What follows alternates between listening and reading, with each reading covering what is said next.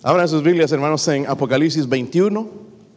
Gracias por estar aquí, por visitarnos. Esperamos ser de bendición a usted en esta mañana. Apocalipsis 21. Eh, si no tiene Biblia ahí al frente, quizás en sus asientos hay. Y si no, hermanos, compartan. Vamos a ver mucho de la palabra de Dios. Hoy, eh, probando a lo que está por suceder, hermanos. Está en la Biblia, y, pero nos olvidamos, parece. So, vamos a tratar de recordarlo. Sé que son cosas que conocen. Vamos a comenzar leyendo, hermanos, nada más el versículo 8. Perdón, vamos a leer del, del 1 al 8 para, para que ustedes entiendan un poquito el contexto. Yo leo el 1, ustedes el 2 y todos juntos en el versículo 8. ¿Están ahí, hermanos? Dice, vi un cielo nuevo y una tierra nueva, porque el primer cielo y la primera tierra pasaron y el mar ya no existía más.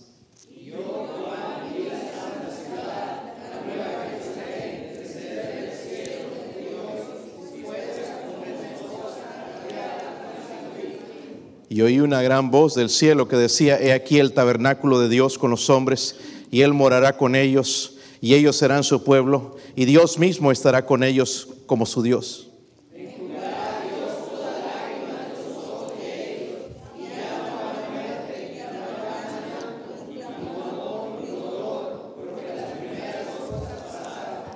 El que estaba sentado en el trono dijo, y aquí yo hago nuevas todas las cosas y me dijo, escribe porque estas palabras son fieles y verdaderas.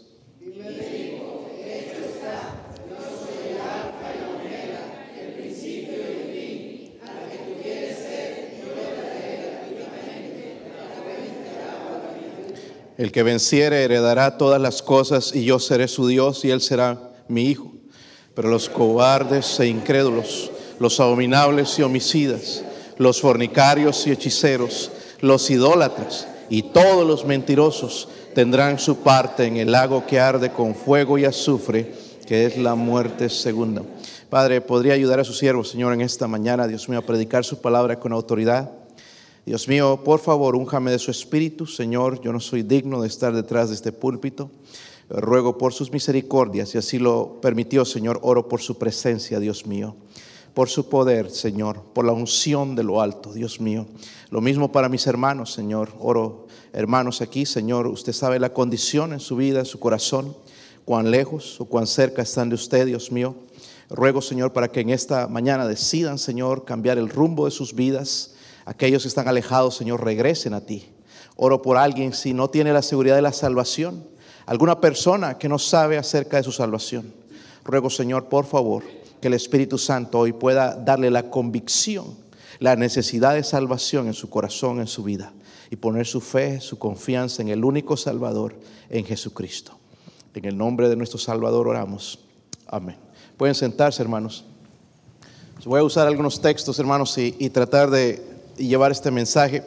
Por ejemplo, Hebreos 10, versículos que no les gusta a algunos hermanos, perdón, pero tengo que mencionarlos. Están en las Escrituras, Hebreos 10, 23 al 25 porque el Espíritu Santo nos va a dejar un consejo, ¿verdad? Nos deja varios, pero este consejo es bien importante para los días que vivimos. Yo no sé usted en lo que está pensando en, el día de mañana, pero días malos vienen. Esta mañana estaba leyendo un artículo, dice Dark Winter, el, invierno ah, oscuro. No es por el frío, sino es por la recesión que estamos entrando poco a poco, económica. Eh, para lo que vivimos, hermanos, se va a acabar. Es mejor vivir para Dios. Y no, no, no, no vino aquí, hermanos, para que yo lo agüite, sino para que empiece a poner su fe en Dios y confiar en Él y depender de Él. Pero en, Hebreos 10, hermanos, versículo 23, Él nos deja un consejo para estos días que nosotros vivimos. ¿Cuántos se han dado cuenta de que estamos en los últimos días? Levante su, honestamente. Si no, no la levante. Ahora, ¿qué están haciendo al respecto? Porque si sabemos estamos en los últimos tiempos, hermanos, tenemos que hacer algo. La Biblia nos exhorta esto, mantengamos firme firme, sin fluctuar, dice la profesión de nuestra esperanza, porque fiel es el que, Él es fiel, amén. Fiel es el que prometió, dice, considerémonos unos a otros para estimularnos al amor y a las buenas obras, no dejando de congregarnos como algunos tienen por costumbre, sino exhortándonos y tanto más cuanto veis que aquel día se acerca. Hermanos, alguien dijo esto, esto es del mundo. Dice, no hay peor ciego que el que no quiere ver. Se nos está abriendo las escrituras y dice, no, dejando de congregarnos. No sé qué pensamos, qué tenemos en nuestra mente, si es más importante el trabajo o incluso la familia. Hermanos, la familia no es más importante que Dios. Dios es más importante que todo. Si usted no lo cree, podemos discutir el asunto más tarde y mostrarle en la Biblia que Dios debe ser primeramente en nuestras vidas. Eh, eh, la Biblia entonces dice, no hay, eh, perdón, dice ahí, que, tanto más cuando veis que aquel día se acerca. Vemos que aquel día se acerca. Podemos ver, hermanos, que esto está sucediendo, ¿verdad? Apocalipsis 1.3 dice lo siguiente, bienaventurado el que lee y los que oyen las palabras de esta profecía y guardan las cosas que en ellas están escritas porque el tiempo está cerca, el tiempo está cerca, el tiempo está cerca. ¿Cuál tiempo? De cuando Él regrese. ¿Ven? El tiempo está cerca, cada vez más cerca. Ahora, quizás lo voy a confundir aquí un poquito, pero quiero usar, hermanos, un poquito el contexto, porque de los capítulos 17 al 20 de Apocalipsis habla de la victoria del Señor. Ahorita vemos las cosas negras, se van a poner peor, se van a poner más feas, pero va a haber un momento, hermanos, en la Biblia donde Dios nos habla que ya el Señor va a empezar a juzgar la maldad. Amén. Del 17 al 20 entonces hablan del triunfo. Hasta ahí tenemos que empezar a leer. Ya empieza a hablar del triunfo del Señor contra el mar. Por ejemplo, en el capítulo 17, están ahí hermanos. 17, versículo 1, vemos lo que un ángel reveló a el apóstol Juan. Dice, vino entonces uno de los siete ángeles que tenían las siete copas y habló conmigo diciéndome, ven acá y te mostraré la sentencia. Miren, la sentencia contra la gran ramera. Vamos a hablar de la gran ramera en, un, ratito. No voy a hablar completamente de este asunto, pero tengan en mente la gran que la gran ramera, la que está sentada sobre muchas aguas. Cuando dice muchas aguas, no está hablando de agua, sino está hablando de gente, mucha gente, ¿verdad? Habla de una religión, pero también habla de mucha gente, con la cual dice han fornicado los reyes de la tierra y los moradores de la tierra se han embriagado con el vino de su fornicación. Pero aquí, hermanos, se comienza a mostrar la sentencia en contra de esta gran ramera. El versículo 3, mire lo que dice ahí. Está en el 17, ¿verdad? 17, versículo, déjenme regresar ahí, versículo 3, y me llevó en el espíritu al desierto y vi una mujer sentada sobre una bestia escarlata llena de nombres de blasfemia que tenía siete cabezas y diez cuernos, ¿verdad? Cuando dice sentada, ¿verdad? Sobre siete, perdón, el versículo siete montes habla de siete, siete ciudades, ¿verdad? Siete montes, perdón. Dice el versículo 9, ahí más adelante, dice esto para la mente que tenga sabiduría, las siete cabezas, perdón, las cabezas, no eran los montes, las cabezas son siete qué? ¿Siete qué? Eso es una esto es simbólico, mucha de la Biblia, la mayoría de la Biblia se entiende literalmente, pero aquí hay un simbolismo. Y las siete cabezas representan siete montes, ¿ok? Ya vamos, si tenemos un poquito de conocimiento de geografía, entonces entendiendo dónde están estos lugares. Versículo, estoy en el versículo 9, ¿verdad? Las siete cabezas son siete montes sobre los cuales se sienta la mujer. Versículo 10, uh, 12, perdón, dice ahí, y los diez cuernos que has visto son qué?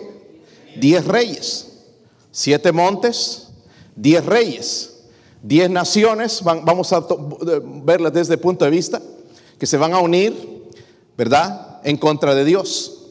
Eh, ya vemos un poquito en Europa muchas de las naciones que ya van a participar en eso, naciones incluso también que van a trabajar y van a invadir a Israel. El diez reyes entonces son diez naciones, pero dice el versículo 14, dice, pelearán que contra el cordero y el cordero qué. Hermanos, mire, sabemos a quién gana al final. El cordero es Jesucristo. Juan el Bautista dijo, he aquí el Cordero de Dios que quita el pecado del mundo. So al final nuestro Dios gana. ¿Por qué vivimos para el mundo? Dice que estos reyes van a pelear contra el Cordero y el Cordero los vencerá porque Él es el Señor de señores y Rey de reyes y los que están con Él son llamados y elegidos y fieles. Somos nosotros. Qué bueno que Él es rey de reyes y señor de señores, pero ellos van a ser vencidos. Mire un poquito más la descripción, hablando, volviendo otra vez a la gran ramera, el versículo 5 y 6. Y en su frente dice un nombre escrito, un misterio, Babilonia la grande, la madre de las rameras y de las abominaciones de la tierra, vi a la mujer ebria de la sangre de los santos y de la sangre de los mártires de Jesús, y cuando la vi quedé asombrado, dice, con gran Aún él se asombró. Versículo 18, salten hasta allá. Dice, y la mujer que has visto es la gran ciudad que reina sobre los reyes de la tierra. Yo no quiero ofender a nadie aquí, hermanos, pero nada más quiero abrir los ojos. La iglesia católica, que en realidad no es una iglesia, sino es un movimiento religioso que nació en Babilonia, va a despertar, hermanos, porque dice que esta, incluso los reyes han fornicado. Cada nación, la mayoría de naciones tienen eh, como, eh, como, como, su ídolo al, al Papa. Déjeme decirle algo, este Papa que tenemos es un Papa ecuménico, corrupto.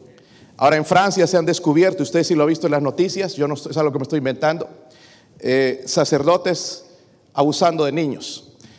Este Papa sabe de la pedofilia que existe dentro de la Iglesia Católica.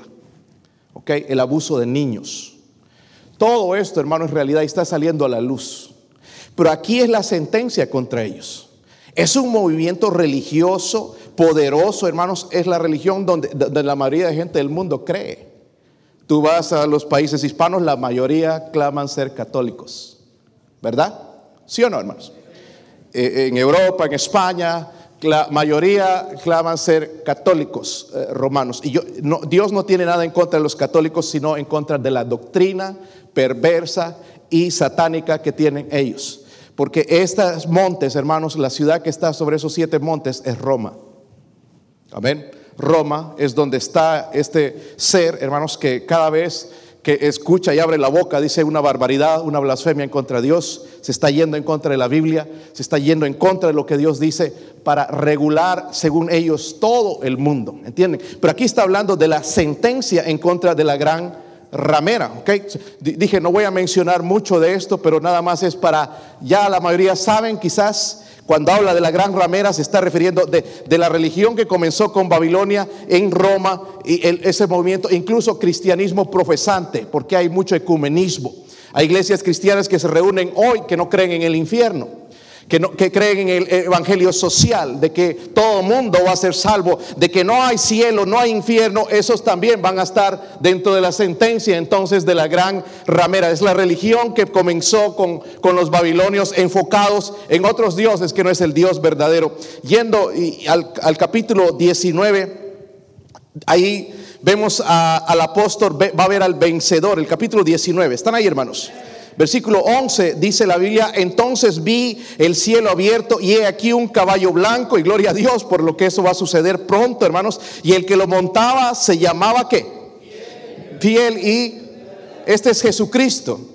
Amén. Se llama fiel y verdadero y con justicia, dice, juzga y pelea. Con justicia juzga y pelea. Pero vamos a seguir leyendo, hermanos, hasta el versículo 12. Dice, sus, sus ojos eran como llama de fuego y había en su cabeza muchas diademas y tenía un nombre escrito que ninguno conocía sino él mismo. Estaba vestido de una ropa teñida en sangre y su nombre es el verbo de Dios. ¿Quién es ese? Es Jesucristo, solo está viendo el vencedor. Pero en el último, el diablo va, estoy saltando, hermanos, nada más estoy tratando de meterles en el tema, en el capítulo 21, estamos viendo ya cuando el Señor va a sentenciar a la gran ramera y también cuando Él viene como vencedor a destruir las naciones que se oponen a Él. En el versículo 19 dice ahí, y vi a la bestia, este es el anticristo, y a los reyes de la tierra y a los ejércitos reunidos para guerrear contra el que moraba montaba el caballo y contra su ejército. Y la bestia fue apresada y con ella el falso profeta que había hecho delante de ella las señales con las cuales había engañado a los que recibieron la marca de la bestia y había adorado su imagen. Qué interesante, hermanos. Yo no creo que la vacuna es la marca de la bestia.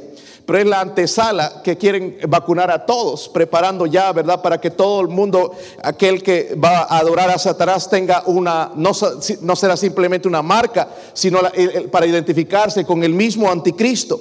Estos dos fueron lanzados vivos dentro de un lago de fuego que arde con azufre y los demás fueron muertos con la espada que salía de la boca del que montaba el caballo y todas las aves se saciaron de las carnes de ellos. En otras palabras, hermanos, vemos al final, hermanos, quién va a vencer. No es Satanás, es el Señor. O tenemos nosotros la victoria ganada no por lo que hacemos, sino por Él. ¿Verdad? Habla de que Él, el diablo va a intentar destruir, va a unir a las naciones, es lo que está haciendo ahora tenemos el gobierno más corrupto en toda la historia aquí en los Estados Unidos, ah, preparando el camino para el anticristo. ¿verdad? Pero va a haber naciones que se van a unir, van a intentar pelear contra el Señor, pero el Señor los va a vencer. Con su misma palabra, no tiene ni siquiera mover un dedo, con su palabra. Así de poderoso es Él. Capítulo 20. Ahí, hermanos, vamos a leer unos versículos nada más. Dice eh, el versículo 1 al 3, vi un ángel que descendía del cielo con la llave del abismo y una gran cadena en la mano y prendió al dragón, la serpiente antigua, que es quién? El diablo y Satanás y lo ató por mil. Usted no cree que el diablo no estaría aquí con nosotros ayer. Allá salíamos espantados yo doy gracias a Dios que mis hijos vinieron conmigo para ver, porque mire, yo les dije, esto es lo que es el mundo. Esto es en lo que va a terminar el mundo acabado por Satanás. Buena lección. Daba miedo, hermanos. Asustaba y entrar en esos apartamentos, gente con problemas de drogas, eh, eh, quizás eh, homosexuales o lesbianas, ateos, nos salió de todo. Hasta perros nos salieron, ¿verdad? El olor a droga, las ataduras al pecado. Pero todo eso, yo tenía miedo de tocar una puerta, no sé que me saliera el diablo mismo. Los hermanos sentían la presencia del maligno. Fuerte. Y nosotros dijimos, pues ahorita pasamos aquí, tocamos otra vez. Con mi esposa hicimos eso, con algunos hermanos aquí quizás en el pasado, de tocar esas puertas, pero tenemos que ir otra vez. Nada más llevamos en algunos sembrando un poquito la semilla. Pero tenemos que regresar a ese lugar. Pero pastor, lo tratan mal, lo tratan... El Señor no nos llamó a convertirlos, sino a hablarles de Cristo. Es la única esperanza, hermanos, que tienen Jesucristo. Estén ahí, hermanos, todos drogados y, ah, lejos de Dios y que nos hayan insultado y que nos hayan corrido. No importa, hermanos, Dios los ama tal como son. Él murió por ellos. Pero detrás de todo esto está el diablo.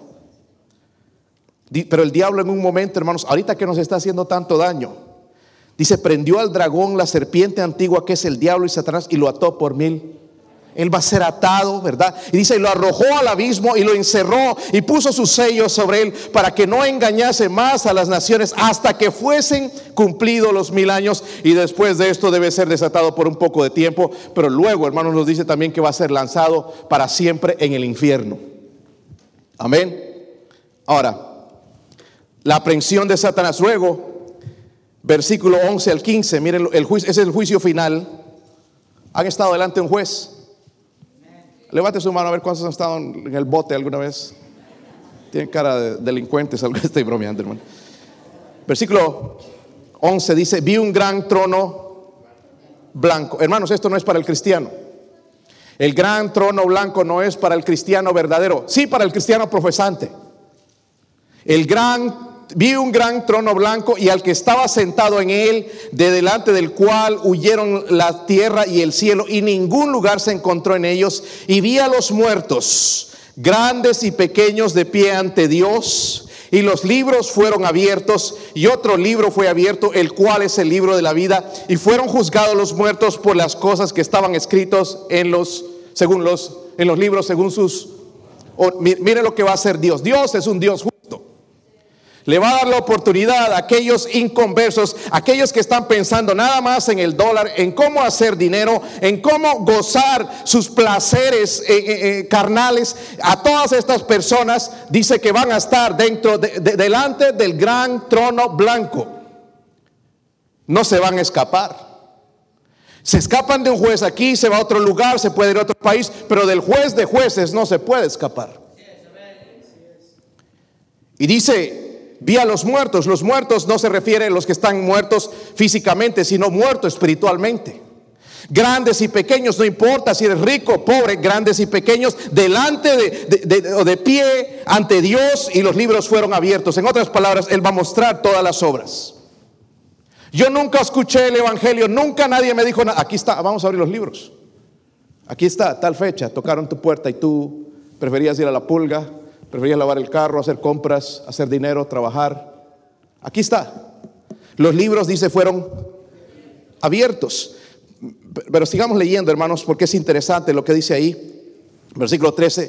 Y el mar entregó los muertos que había en él. Estos son los muertos espiritualmente y la muerte y el Hades, ese es el infierno, entregaron los muertos que había en ellos, fueron juzgados cada uno según qué. Porque ellos creen en las obras, ¿verdad? No es que hice algo, aquí está, según sus obras van a ser juzgados, no según la sangre de Cristo. Y la muerte y el Hades fueron lanzados, dice, en el lago de fuego. Esta es la muerte. Van a morir dos veces, físicamente y espiritualmente. El que no se halló inscrito en el libro de la vida fue lanzado en el lago de fuego. Qué terrible. Qué terrible. Si usted no es salvo, salva. Asegúrese hoy. Porque el tiempo, dice la Biblia, está cerca.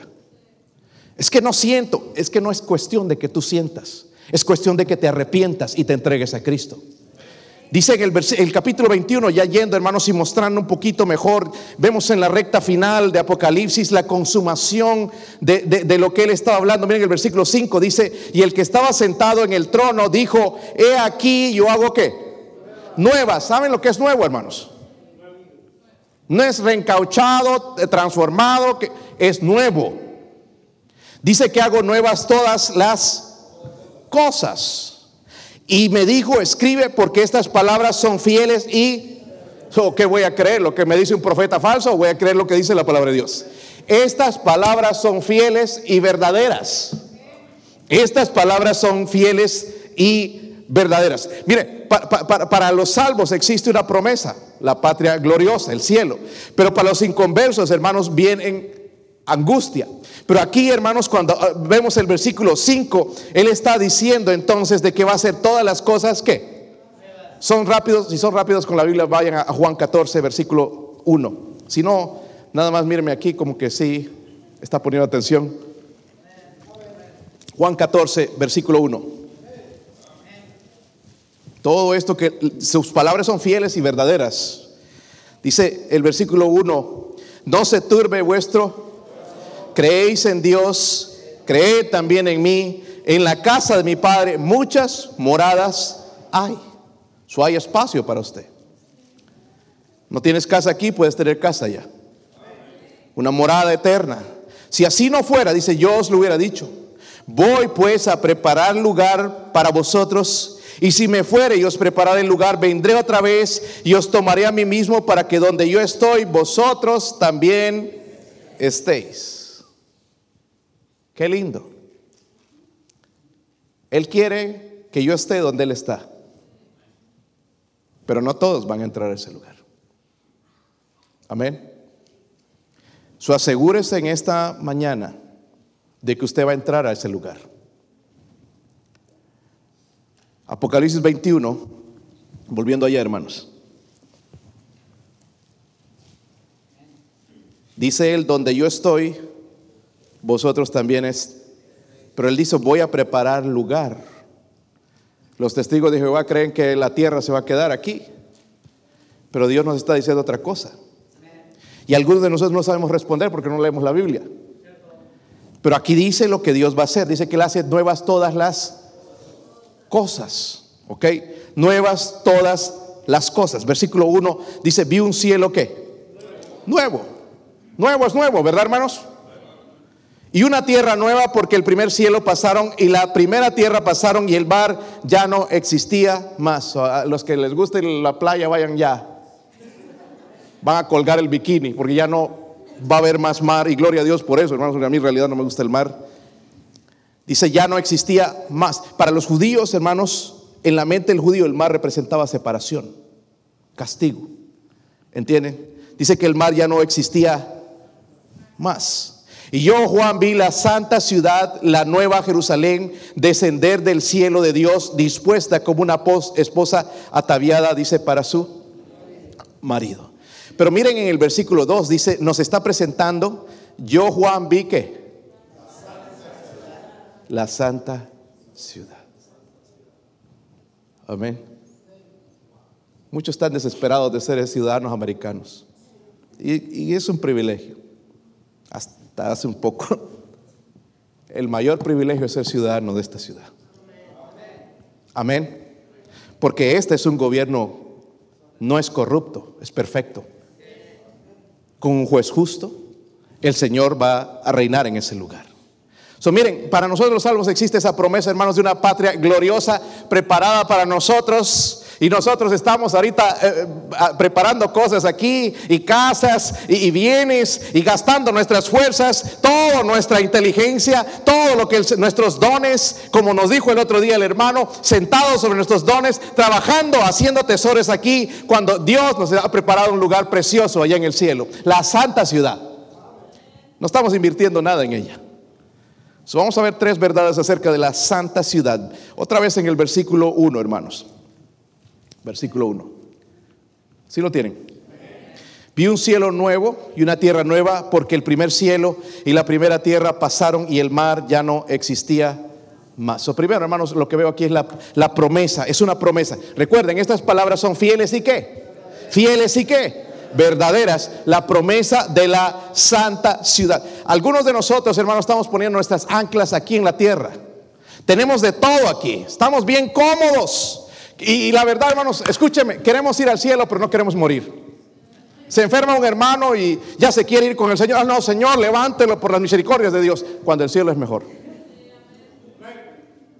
No creemos en el cielo. Si, creerías en el cielo, no te pondrías tan agüitado cuando un cristiano se va al cielo. ¿Verdad, hermanos? ¿Acaso en el cielo no van a tener una vida mejor donde, el Señor promete, hermanos, donde no hay, no, hay nada de la maldad que hay aquí? ¿Por qué no creemos eso? Muchos de nosotros estamos cómodos aquí. Mira, hermanos, le voy a dar un consejo. No se endeuden más. Si no tienes dinero para algo, no lo compres. Vienen tiempos horribles aquí en, este país, donde vamos a tener que ir a buscarnos, ir a no sé dónde, Honduras, Salvador, ¿dónde será? Porque se va a mire, este país está endeudándose con trillones y trillones de dólares. De algún lado tiene que salir ese dinero. Y ahora lo que están haciendo para ver que hay un poquito de dinero, mandándole dinero a tus hijos y endeudándose más. Cuando no hay, hermanos, choferes para manejar camiones, no hay gente que trabaje en los restaurantes, no hay alimentos, se está acabando. Y aquí nosotros, a ver qué película voy a ver la próxima semana. ¿A dónde me voy a ir de paseo? ¿A a Hollywood la próxima semana? Cuando deberías preocuparte, hermanos, de lo que va a pasar en el futuro. Estamos tan cómodos aquí, hermanos, en este mundo. Y miren en Mateo 6 lo que el Señor nos exhorta. El mismo Señor nos exhorta esto. Mateo 6, 19. Ojalá, hermanos, que empecemos a creer la palabra de Dios. Porque muchos dicen amén, pero no. No vienen a la iglesia, no vienen a ganar almas, no, no dan a la obra de Dios. Ahora sí ya no hay aménes, ¿verdad? Mateo 6, versículo 19. ¿Están ahí, hermanos? Dice, no que hagáis tesoros que. Wow. Y aquí ya tenemos la cuenta bancaria. Cuidado. El gobierno está velando las cuentas ahora. Yo estoy a punto de sacar mi millón de dólares del banco. Porque lo quiere Biden. ¿Ok? Quiere mi dinero. No, él no va a tocar el de él, pero va a tocar el mío y el suyo. Amén. Y Dios me dice, no nos hagáis tesoros en la tierra donde la polilla y el orín corrompen. Algunos ni saben qué van a hacer con la casa, ni saben qué van a hacer con tanto carro que tienen. Pues regáleselo a alguien que no tiene. Mándeselo allá al hermano Carlos en Guatemala, él sí necesita un carro. Donde los ladrones, dice, minan y hurtan, sino haceos tesoros en el cielo, donde ni la polilla ni el orín corrompen y donde ladrones no minan ni hurtan, porque donde esté vuestro tesoro, allí también estará vuestro corazón.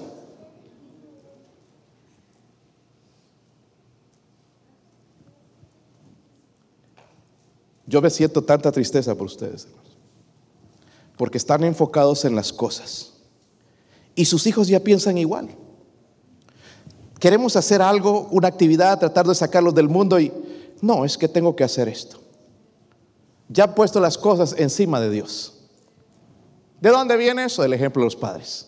Haciendo tesoros aquí, trabajando para lo que se va a acabar, pero nada de, de, meterle en sus corazones de que deben amar a Dios, temer a Dios, servir a Dios, vivir para Él, porque un día estaremos delante de Él. Dice, donde esté vuestro tesoro. Eh, ¿Dónde está tu corazón, hermano, hermana? Pensando allá en el carro que va a sacar la troca del año. Qué triste. Porque tu troca del año no va a durar muchos años. Pero el cielo, hermanos, es para siempre. La santa ciudad es para siempre. Es que tenemos que comer, hermanos, solo pensamos en comer. Va a llegar un momento donde no va a haber comida aquí, donde vamos a venir bien flacos. Pero ojalá que llenos del Espíritu Santo, flacos, pero con gozo. Hermanos que no vienen a la iglesia porque dicen que la gasolina está tan cara, pero no venías ni cuando estaba barata. Una excusa más en tu lista, ¿verdad? Pero si hay para el trabajo, si hay para pasear. Estamos anclándonos en este y el Señor dijo, hermanos, no hagáis tesoros en la tierra, no hagáis tesoros en la tierra por las misericordias de Dios, no hagáis tesoros en la tierra. Y no estoy hablando, hermanos, de que si el Señor te ha bendecido de, guardar sabiamente, ¿verdad? Porque quizás tú puedes ayudar a otros en el futuro también, pero no vivir para eso con la avaricia nada más, de querer más y más y más, al punto, hermanos, donde he abandonado a Dios.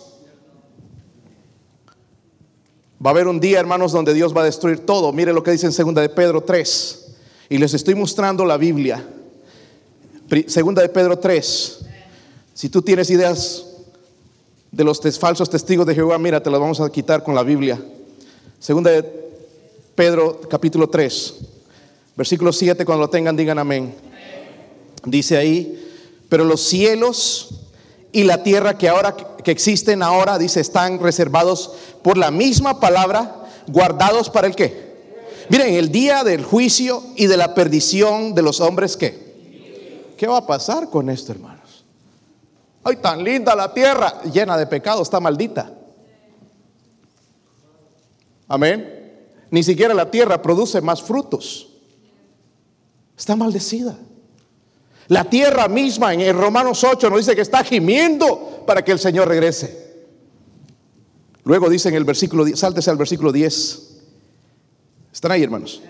Pero el día del Señor vendrá como ladrón en la noche, en el cual los cielos pasarán con gran estruendo y los elementos ardiendo serán deshechos y la tierra y las obras de ella serán quemadas, puesto que todas estas cosas han de ser deshechas. ¿Cómo no debéis vosotros andar en santa y piadosa manera de vivir, esperando y apresurándoos para la venida del día de del día de Dios, en el cual los cielos encendiéndose serán deshechos y los elementos siendo quemados se fundirán, pero nosotros esperamos, según sus promesas, cielos nuevos y tierra nueva en los cuales mora la...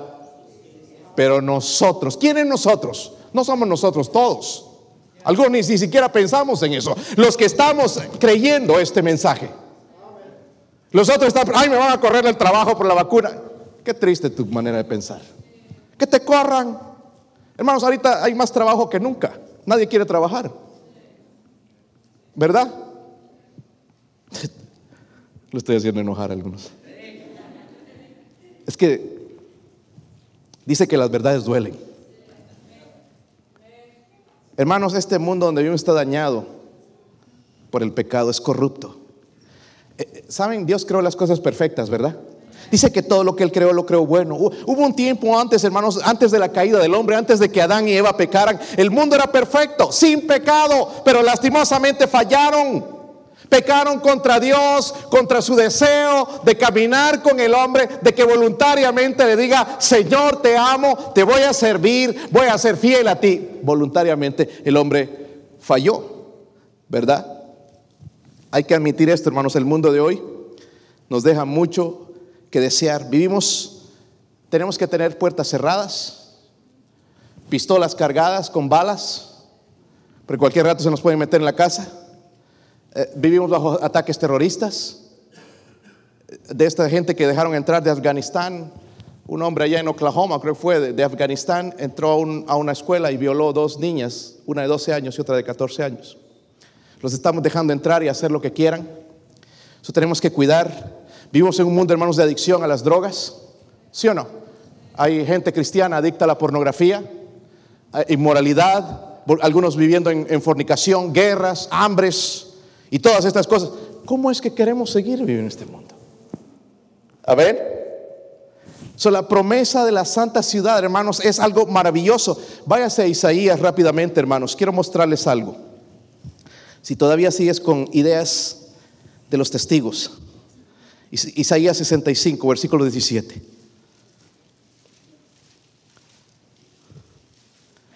Si lo tienen, digan amén. Dice ahí, porque aquí que yo que Solo una persona lo encontró. A ver los demás, hermanos. Si trajeron Biblia.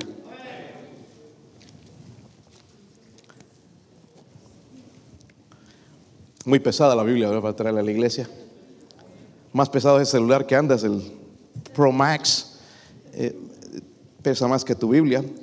Dice, porque he aquí que yo que nuevos cielos y nueva tierra. De lo primero dice, no habrá memoria, ni más vendrá al pensamiento. Cuando dice la palabra crearé ahí, hermanos, es la palabra hebrea bara, que significa crear de la nada. ¿Sabe quién puede crear de la nada? ¿Quién? ¿El diablo? Diablo copia, pero no puede crear. Pero Dios crea de la nada. Subemos la promesa de la santa ciudad. Él dice, estas palabras son fieles y son qué? Es un lugar, hermanos, ¿verdad? Es el lugar que nos espera. Dice que el Señor fue a preparar para nosotros este lugar para que yo donde yo estoy, vosotros también estéis. So, vemos la promesa, es una promesa de Dios. No es una promesa de esta iglesia, es la promesa de Dios. ¿Están conmigo, hermanos? Miren el versículo 2, volviendo a Apocalipsis 21.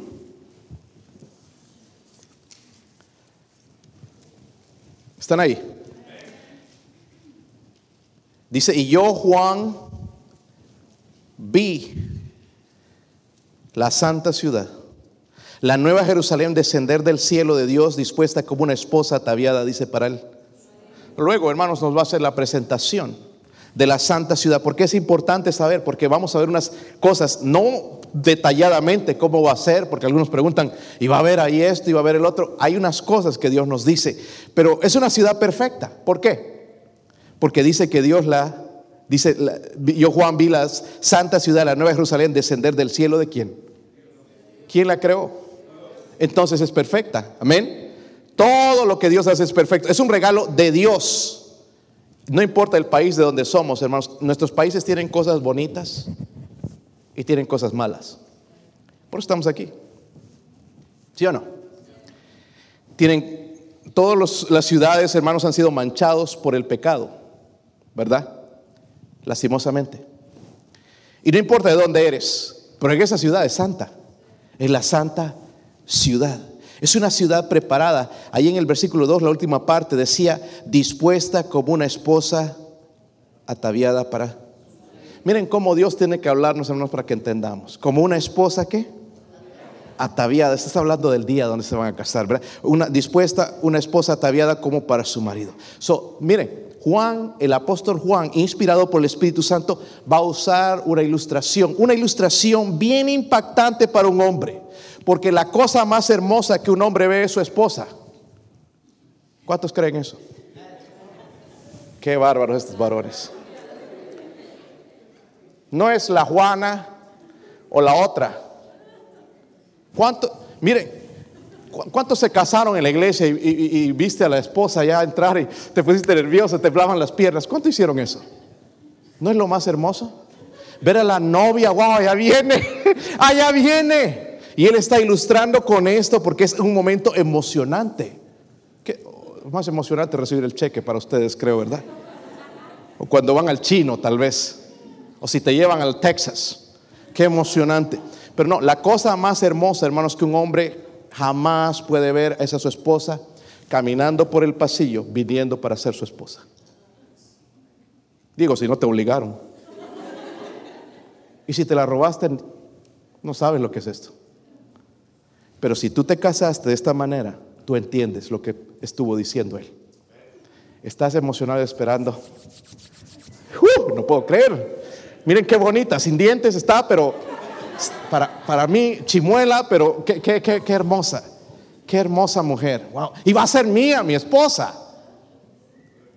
Lo mismo para... Están por nerviosos aquí mis hermanos. Pues ahora ya la llenaste de hijos, ya no te gusta. Pero esta escena, hermanos, es maravillosa para que nosotros entendamos lo maravilloso que es ese lugar.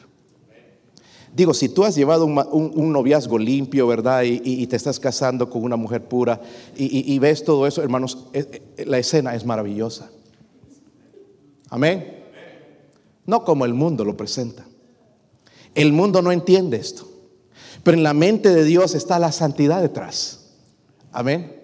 Y que vea a esa persona entrar y, que está emocionado porque va, va, a ser su esposa. Lo mismo, dice que este lugar está, hermanos, como una esposa dispuesta, como una esposa ataviada para su marido.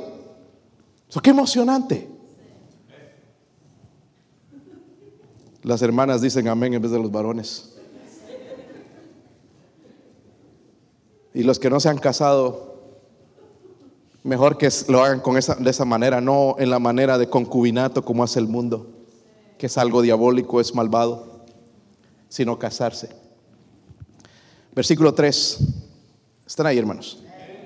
Y oí una gran voz del cielo que decía, He aquí el tabernáculo de Dios con los hombres, y Él morará con ellos, y ellos serán su pueblo, y Dios mismo estará con ellos como su Dios, y enjugará Dios toda lágrima de los ojos de ellos, y ya no habrá muerte, ni habrá más llanto, ni clamor, ni dolor, porque las primeras cosas pasaron, y el que estaba sentado en el trono dijo, He aquí yo hago nuevas todas las cosas, y me dijo, escribe, porque estas palabras son fieles y verdaderas, y me dijo, hecho está, yo soy el alfa y, y la omega, el principio, y el fin. Al que tuviere sed, venga, yo le daré gratuitamente de las fuentes del agua de la vida. El que venciere heredará todas las cosas y yo seré su Dios y él será mi hijo. Pero los cobardes e incrédulos, los abominables y homicidas, los bonicarios y hechiceros, los idólatras y todos los mentirosos tendrán su parte en el lago que arde con fuego y azufre, que es la muerte segunda.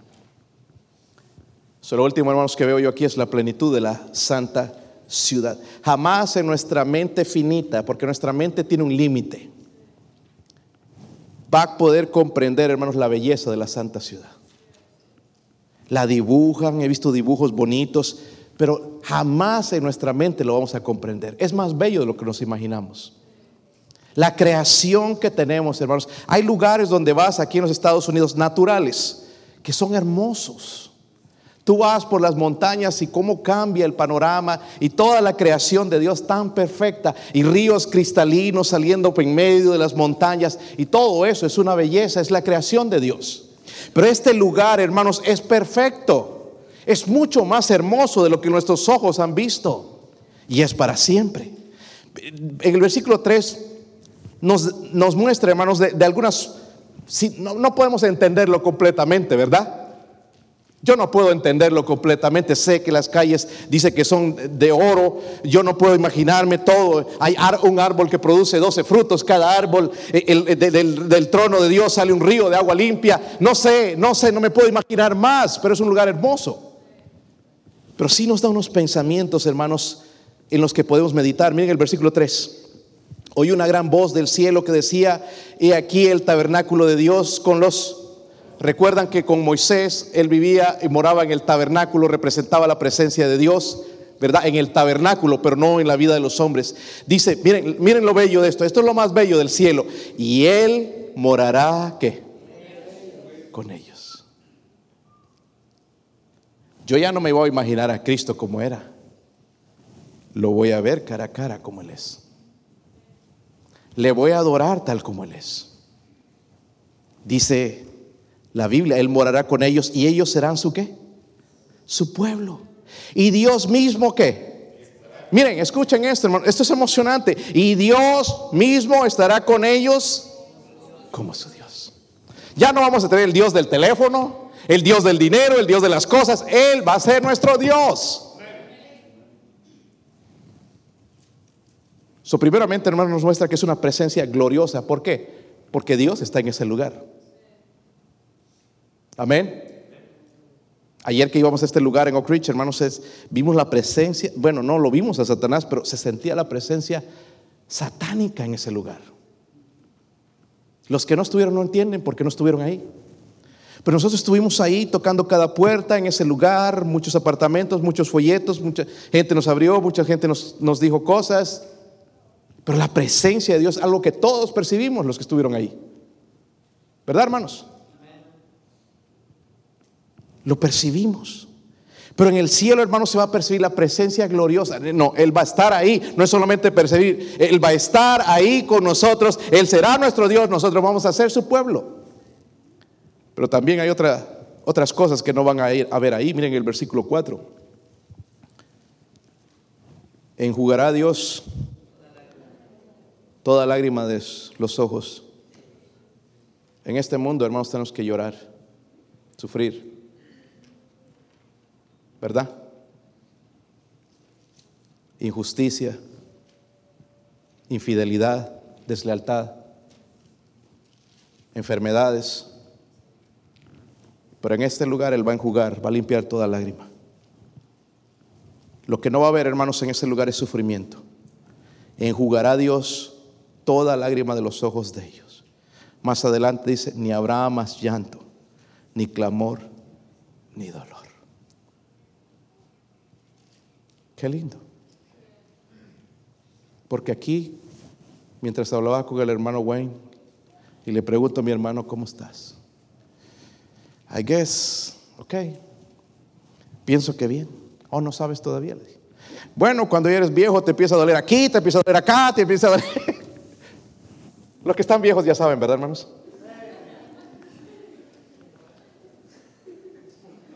Lo único que no te duele es el pelo. Y algunos ya no tienen ni pelo. Pero en ese lugar, hermanos, ya no hay sufrimiento. ¿Entienden? Esa iglesia satánica pare de sufrir es una mentira. Porque en el momento que donde vamos a parar de sufrir es en el cielo. Es ahí donde no va a haber, dice que va a jugar toda lágrima de los ojos de ellos, no más llanto, mis hermanos, de tener que dejar a nuestros familiares, de que murieron lejos, no pudimos estar en su funeral, no pudimos ni siquiera decirles adiós. Dice, no hay llanto, no hay clamor, no hay dolor en ese lugar. El versículo 4, la última parte dice, si están ahí, Vamos a leerlo todo mejor. Dice, enjugará Dios toda lágrima de los ojos de ellos y ya no habrá más que muerte. Primero ya no hay sufrimiento, pero tampoco hay separación. La palabra muerte, hermanos, significa esto, separación. ¿Verdad? Separación. Ya no habrá, dice, muerte. O sea, no, no hermanos, ya no va a haber funerales. Ya no va a haber funerarias, ya, ya, no, no, va a haber en ese lugar que estropeen, hermanos, nuestra felicidad, eh, escuchando de un ser querido que se fue. Vamos a vivir en el esplendor, en la gloria de la santa ciudad, viviendo con, con nuestro Dios para siempre, con los seres queridos. Hermanos, a ustedes que no les gusta el compañerismo, vamos a estar juntos todos para siempre. So, acostúmbrate. ¿Quién es aquel? El hermano tal o la hermana. Escondidos por allá. No, Vamos a disfrutar el compañerismo. Amén. Disfrutar el compañerismo. Ya no va a haber entonces separación. Pero también el versículo 4 dice algo. En la última parte dice, porque las primeras cosas que... Las primeras cosas... Estamos hablando, hermanos, de, la seducción del mundo. Este mundo nos seduce. ¿Se ha dado cuenta? En todo lado. ¿Se han dado cuenta, hermanos? Ves un comercial que cómprate esto, esto es lo que necesitas, 4x4. Y, las mentiras que nos dicen, carro, ahora que salen con los carros eléctricos, ah, yo necesito ese. Ahora que la gasolina está tan arriba, eso es lo que necesito. No meten eso en la mente. Seducción. Mujeres a veces, hombres casados metiendo seducción. Amén. Por medio del Facebook y esas cosas, a veces te están metiendo seducción. ¿verdad? Tratando de robar tu corazón de, la, persona con la que Dios te, unió para siempre. Seducción, seducidos por el mundo, tentación del pecado, la influencia, hermanos, de Satanás van a, van a desaparecer. Ya no va a haber eso en este lugar.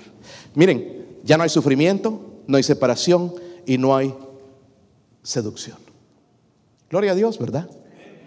Ya no voy a estar tentado, ay, no, cómo deseo esa cerveza, cómo me da ganas codiciando otra mujer, codiciando otro hombre. Ya no va a haber esas cosas en ese lugar. Versículo 7 dice ahí, el que venciere heredará todas las cosas. Ahora, ¿quién es el que venciere? Ve, pastor, ahí dice que yo tengo que ganar mi salvación. No está diciendo eso. El que vence, ¿quién es el vencedor? Jesucristo. Usted no es el vencedor. Nosotros somos perdedores sin Él. Él es vencedor. Todo el que está en Cristo es un vencedor. Dice, los que vencieren heredará, dice, todas las cosas, y yo seré su Dios, y Él será mi hijo. Habrá una herencia, hermanos, garantizada para todos en ese lugar. Ay, no me dejaron nada. Allá tenemos una herencia. Gloria a Dios, ¿verdad, hermanos? Qué bendición el cumplimiento, hermanos, de lo que Dios quería con nosotros. Cuando Él dijo, donde yo estoy, vosotros también estéis. El deseo de Dios es que estemos con Él. Pero ahorita por nuestro pecado no podemos estar en su presencia. Primeramente tenemos que morir para vivir. Y Él ya pagó el precio de nuestra salvación. Subemos la plenitud de la santa ciudad. Miren el versículo 6. Ya voy terminando, hermanos. ¿Están ahí? Si están ahí, de verdad. Y me dijo, hecho está. Me gustan esas palabras. Yo soy el alfa y la omega, el principio y el fin. El que tuviere que sed, yo le daré gratuitamente de la fuente de agua de la vida. miren, antes de entrar a, a la condenación, Él va a hacer una invitación. Dice el que tuviere sed. No dice el que siente que está preparado, el que tuviere sed. ¿A cuánto les da sed de vez en cuando? Yo ya tengo sed, espérense, voy a tomar un poquito de agua. Pero esto está hablando de la sed de Dios, la que algunos no tenemos. El que tuviere, dice, yo le daré. Yo tengo que tener sed, ¿verdad? Y, dice agua, agua de la vida. ¿verdad? Saben, hermanos, que el agua es vida.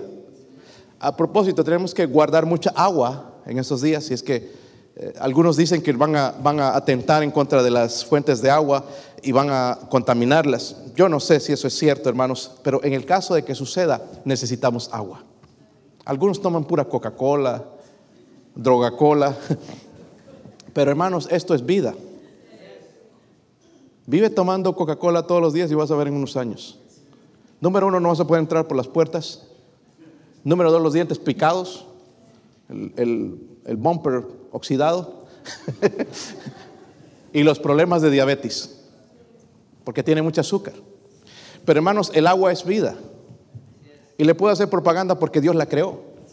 Amén. Dios creó el agua y está hablando del agua. Podemos vivir sin comer, ¿verdad? Aunque ustedes no. Por un tiempo, pero no sin agua. El agua es vida, hermanos. ¿verdad? Sirve para beber, pero también el agua sirve para qué? ¿Qué hicieron esta mañana? ¿Se qué? Es que algunos no se bañaron. Qué bueno que aquí no levantaban las manos así, si no desmayas a los vecinos. Con razón no levanta las manos nadie aquí, pues ya me di cuenta por qué. Pero hermanos, el, agua sirve para tomar, pero también para limpiar. So, yo necesito esa agua. Está hablando del agua de vida. Ahora, ¿saben que el, Señor Jesús se le ofreció a la mujer samaritana? Le dijo, si conocieras el don de Dios y quién es el que te dice, dame de beber, tú le pedirías y Él te daría agua de vida. Si supiéramos quién es Él, que Él es el Salvador, que Él voy a reinar con Él, yo le pediría esa agua. No que Él me ande rogando y aquí está el agua, aquí está el agua, bébela, sino que yo le pediría, si supiera el regalo y lo glorioso que es la salvación y el caminar con Dios, yo le pediría. en el capítulo 7 de Juan, versículo 37, dice, si alguno tiene sed, venga a mí y beba. El que cree en mí, mire lo que significa ese beber, es cree en mí, como dice la escritura, de su interior correrán ríos de agua viva. La, la salvación viene por medio de Jesucristo. El gozo, hermanos, viene cuando el Espíritu Santo viene a morar en nuestra vida. Algunos de nosotros como cristianos no entendemos todavía el gozo de la salvación porque nosotros apagamos el Espíritu Santo en la manera en que vivimos, la manera pecaminosa y desobediente. Deberíamos doblar nuestras rodillas y pedir perdón al Espíritu Santo, Espíritu Dios, perdóneme por apagarle y por entristecerle. Porque lo que Él trae, hermanos, dentro de nosotros son ríos de agua viva. Lo que usted experimentó cuando recién fue salvo. Solo Dios puede dar agua de vida, hermanos. Al que tuviere sed, dice, yo le daré, ¿qué? Está en el versículo 6. Al que tuviere sed, yo le daré qué. Aquí está, hermanos, la salvación es por medio de la fe. No que yo tengo que ganármela. Dice, yo le daré qué. Gratis significa que yo no pago por ella. Él pagó el precio en la cruz. Dice, yo le daré gratuitamente de la fuente del agua de la vida. Gloria a Dios por eso. También, esa es la invitación. Pero luego viene la advertencia. Y esto debería asustarnos. Versículo 8. ¿Están ahí? Pero los cobardes e incrédulos, los que no creen, los abominables homicidas, los fornicarios y hechiceros, los idólatras y todos los mentirosos tendrán su parte en el lago que arde con fuego y azufre que es la muerte segunda. Esto es palabra de Dios. Y no importa cuán bueno, cuánta, cuánta bondad hiciste, si no tu nombre no está escrito en el libro de la vida, no puedes entrar al cielo. Tengo que recibir, hermanos, eh, ya me está dando la invitación, pero tengo que recibir, recibir. Dice, como Él dice, cree en mí, como dice la escritura, de su interior correrán ríos de agua viva. Saben, hermanos, al, pensar en este mundo, cómo ha dañado el mundo, el mundo en que vivimos, es tan, asusta cada día las cosas que escuchamos. Yo no quiero ver mucho las noticias, hermanos, de entender, en, no, tenemos cable, pero ver incluso en el teléfono, porque podemos tener acceso a eso, por las cosas que dicen. Y que la esperanza está en esto y que aquí se va a hacer esto y eso y, cómo el mundo y la maldad y lo que nos quieren meter en, las, las, escuelas a sus hijos, el de, el de, el de eh, aceptar el pecado, aceptar la maldad, rechazar este libro. La maldad, hermano, está por doquier alrededor de nosotros. La humanidad impactada con todo eso. también, hermanos, la Biblia dice, ¿verdad? Habla del infierno. El infierno está preparado para quienes? Para los que rechazan a Jesucristo. Pero hermanos cristianos, ¿cuántos de ustedes ya han recibido a Cristo sinceramente, de corazón? Le han recibido a Él como su Salvador. Miren hermanos, vemos manos, Dios conoce corazones. Pero si usted fue sincero, vamos a vivir en esta santa ciudad. Mientras estamos pasando aquí tenemos que aprender a vivir. Ayer hablábamos con el hermano Marco, lo que el cristiano necesita es un poco de persecución. Ya viene, ya viene. Viene un poco de prueba. Y aquí es donde nosotros vamos a mostrar si en realidad estamos cerca de Dios o no. Cuando ya no vemos que hay cosas, la comodidad que nos acostumbramos, vamos a mostrar lo que realmente somos. Recuerden, la crisis del COVID nos mostró dónde estamos espiritualmente. Para Dios no fue una sorpresa aunque fue con maldad, pero no fue una sorpresa para Dios. Había un misionero que se llamaba Samuel Morrison. Él fue misionero por 25 años en África. Pero tuvo problemas de salud y tenía que regresar a los Estados Unidos. Y en el mismo transatlántico que él estaba viniendo de África, venía el que en ese tiempo era presidente de los Estados Unidos, Teddy Roosevelt. Y, estaban viniendo ahí, entonces ya cuando van llegando al puerto de New York, eh, ya ve desde, desde, desde la, la, proa del barco, empieza a ver y empieza a ver mucha gente. La gente sabía que el presidente venía. Y allá a lo lejos veía entonces todas estas cosas, la bienvenida al presidente, música, pancartas, bienvenido, eh, globos volando por el cielo, flashes de, las cámaras y, el, el, confeti, todas esas cosas festejando, una alfombra grande y roja que le pusieron al presidente y toda la gente allá aplaudiendo cuando salió el presidente y gritando, eh, entusiasmados por la venida del presidente. Este pobre misionero que había gastado 25 años en su ministerio allá en África, como que se sintió mal, pasó por el lado de la multitud, nadie le dijo hola ni nada. Se fue a un cuartito que rentó allá pequeñito, su esposa había muerto en África también. Y se puso de rodillas. Señor, aquí está el presidente, estuvo tres semanas allá en África matando animales. Y yo he dado 25 años de mi vida allá en África sirviendo gente, ganando almas para Cristo y nunca nadie me saludó aquí. Y lloraba, y lloraba, y lloraba al Señor. De repente sintió como que el Espíritu Santo tocaba su hombro y le decía, hijo, aún no has llegado a casa. Hermano, no hemos llegado a casa. Pruebas, problemas, no nos van a aplaudir, no nos van a felicitar por lo que hacemos porque no hemos llegado a casa. Que Dios nos ayude, hermanos. Dios tiene preparado para nosotros esa santa ciudad.